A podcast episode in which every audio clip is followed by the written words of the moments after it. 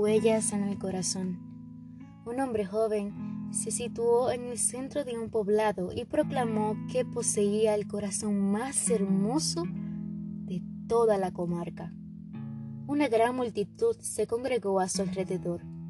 Todos confirmaron, admirados, que ese corazón era perfecto, pues no se observaban en él manchas ni rasguños. Coincidieron en que era el corazón más hermoso que hubieran visto. Al haberse admirado, el joven se sintió más orgulloso aún y con mayor convicción afirmó que el suyo era el corazón más hermoso de todo el lugar. De pronto, un anciano salió de la multitud y le habló. ¿Por qué dices eso? Tu corazón no está tan hermoso como el mío. Con sorpresa, la multitud y el joven miraron el corazón del viejo y vieron que, si bien latía vigorosamente, estaba cubierto de cicatrices.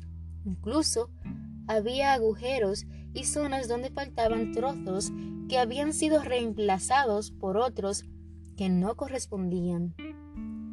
Pues ve, se veían los bordes disparejos. El joven se echó a reír. Debes estar bromeando, dijo. Comparar tu corazón con el mío. El mío es perfecto. En cambio, el tuyo es un montón de cicatrices y dolor. Es cierto, replicó el anciano.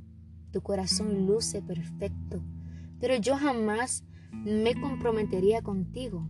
Mira, cada cicatriz representa una persona a la cual entregué todo mi amor. Me arranqué trozos del corazón para dárselos a cada uno de aquellos a quienes he amado. Muchos, a su vez, me han obsequiado trozos del suyo, que he puesto en el lugar que quedó abierto. Como las piezas no eran iguales, se ven estos bordes disparejos, de los cuales me alegro porque me recuerdan el amor que he compartido. También hubo oportunidades en las cuales entregué un trozo de mi corazón a alguien, pero esa persona no me ofreció nada a cambio. Entonces, ahí quedaron estos vacíos. A pesar del dolor que las heridas me producen, me recuerdan que sigo amando a esas personas y alimentan la esperanza de que algún día tal vez regresen y llenen el vacío que han dejado. ¿Comprendes ahora lo que es verdaderamente hermoso? remató el anciano. El joven permaneció en silencio, pero lágrimas corrían por sus mejillas. Se acercó al anciano, se arrancó un trozo del corazón y se lo ofreció. El anciano lo recibió y lo puso en su corazón.